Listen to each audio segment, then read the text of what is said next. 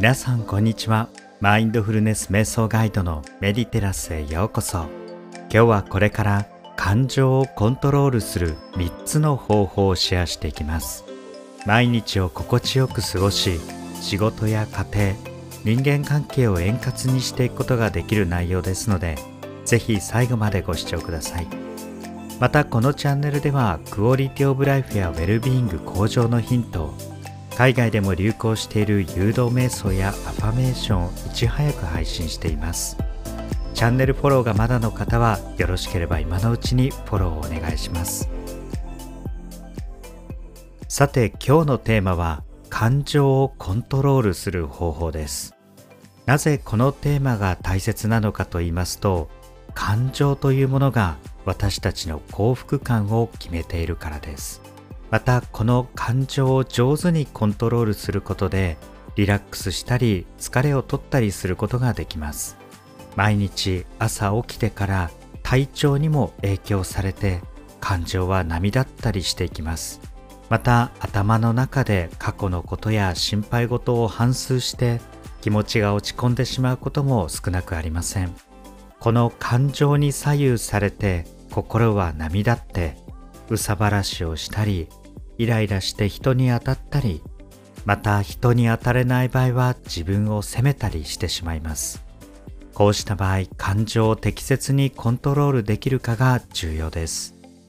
この感情をコントロールするといってもポイントは適切にコントロールするということで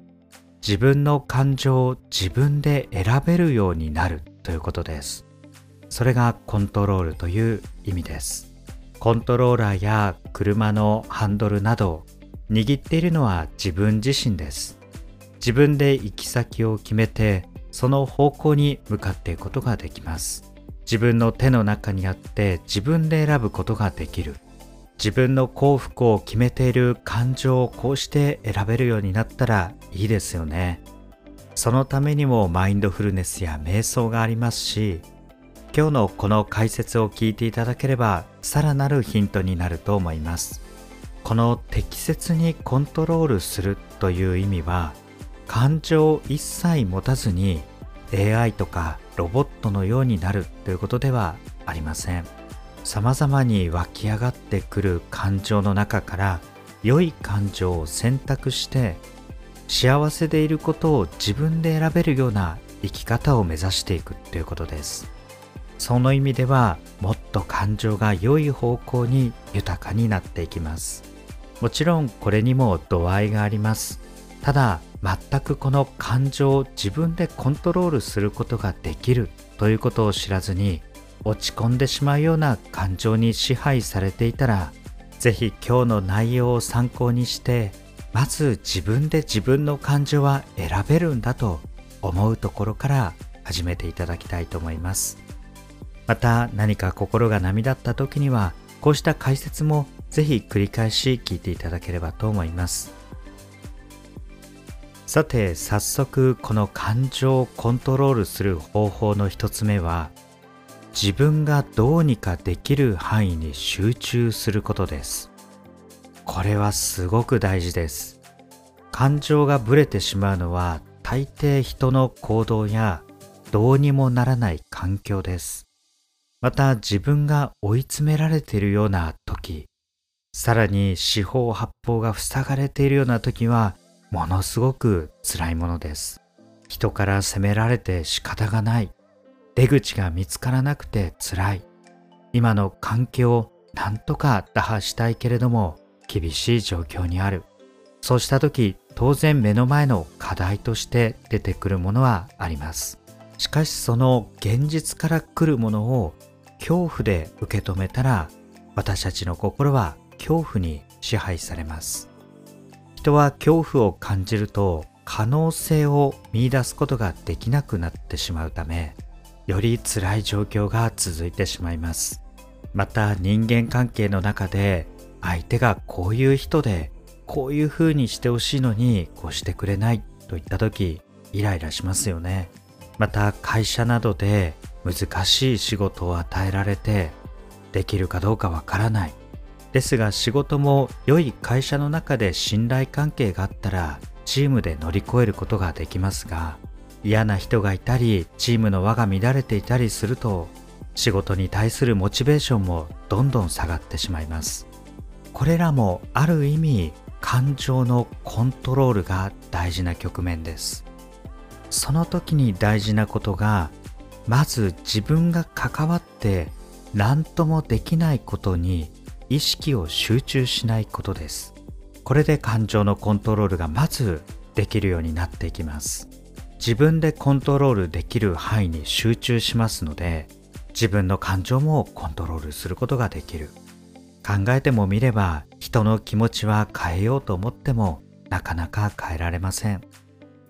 また環境もすぐには変えられません。家庭環境もこうしたらいいなと思ってもすぐに変わることもなかなか難しいです。こうして現在の自分の感情の状態を全て人に求めてしまうと負の連鎖マイナスの連鎖っていうものが止まらなくなってしまいます。要は何ともならない事実出来事これにフォーカスしていて自分がコントロールできるところに意識を向けていないので状況を変えることができなくなってしまいます。こうしたマイナスの感情は、まあ、ほぼ何十年経っても終わらないものもあります。そうするとずっと不幸感覚だけが残ってしまいます。それを思い切って止めて自分で変えられる範囲自分でコントロールできる範囲に集中することこれがマインドフルネスでいう今ここに集中するということでもあります。今ここの自分に集中することです。そうするとたとえ四方八方が塞がれているように思ってもその自分がコントロールできる自分が何とかできるという範囲の一つの方向に光を見いだすことができます。それが出口になって心が解放されていくことがあります。一つ目は自分ができる範囲に集中するというポイントです。そして二つ目のポイントは言葉を変えるということです。私たちの感情は複雑ですが言葉で表すこともできます。また私たちの意識のほとんどが言葉でできています。もちろんイメージもありますけれども言語にならない言葉っていうのもあります。様々コミュニケーションの技術などでも言語のコミュニケーションと非言語のコミュニケーションがあるとも言われています。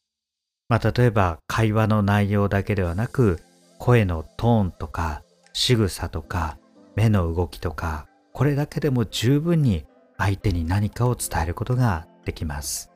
そうした言葉にならないイメージや感覚といったものも私たちの意識には入っています、ま、それを総合して、まあ、言葉というふうに捉えますと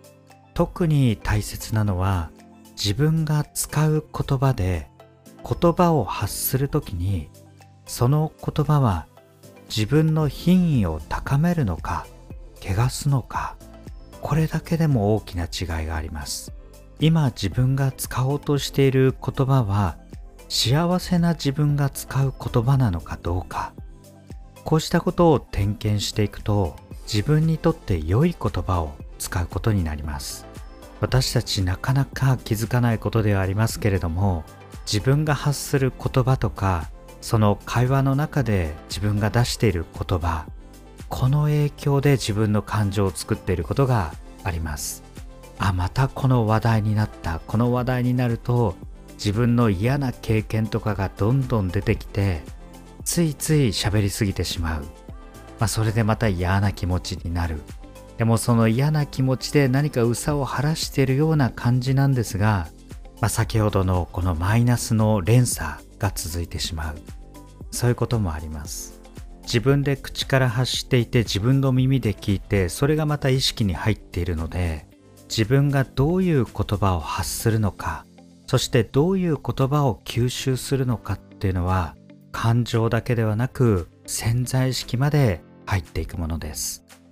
言葉は相手にも影響を与えますが自分の感情も表しているものです。満たされた自分ならまた幸せな自分ならどのような言葉を使うのか。それを実践することで感情のコントロールが可能になっていきます。また沈黙ということも一つの言葉の使い方です。まあ沈黙は金という言葉もありますがまあ良いという意味ですね。いつもはここで喋り続けたい時に沈黙してみるとかそういえばここで喋りすぎて自分も気分が悪くなっていたなとか自分の言葉が作り出している周りのその環境や自分の感情に敏感になっていくこと。これも感情のコントロールの大切なポイントになります。さらに感情をコントロールする3つ目の方法は行動を変えることです、まあ、これはどのように変えるかというと普段しないことをしてみたり、まあ、そうしようと考えてみること。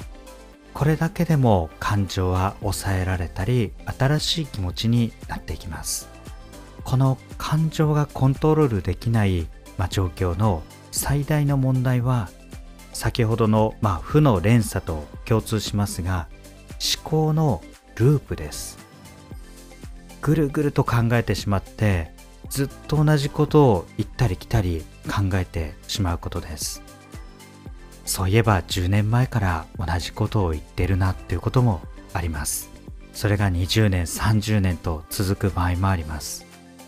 これはループしているんですね。つながっているんですね。要はその感情が他の出口につながっていないので入り口から入ってまた入り口に戻ってそれがぐるぐると思考が回ってしまってるということです。もちろんこれが良いものだったらいいんですけれどももしネガティブなこととかマイナスに感じることでしたらどこかでやはり断ち切る必要があります。それにはマインドフルネスやさらに深い瞑想などで問題の本質に気づいてそれを解消していくことが必要です。しかしその前に簡単にできることとしてこの行動を変えるということがあります。感情は行動に従います。なんとなく悲しい時でも笑ってみたら心が明るくなることもあります。落ち込んでも何か明るくなれる場所に行ってみると何もマイナスのことは考えなくなります。また考え込みそうになったら家の片付けをしたらいつの間にか思考がマイナスに引っ張られなくなることもあります。やる気が出ない時にはガッツポーズをすることも効果的です。この感情は行動に従うということで自分にとって幸せな状態自分はどのような行動をするかそれで気持ちを切り替えることができます。以上今日は私たちの幸福を決める感情をコントロールする3つの方法をシェアしました。1つ目は自分ができる範囲に集中すること。2つ目は言葉を変えること。3つ目は行動を変えることです。どれも日頃の習慣ですがこうして自分の感情を自分で選択していこうと思うことで必ず心地よい日々を送ることができるようになります是非ご参考になれば幸いです最後までご視聴ありがとうございました。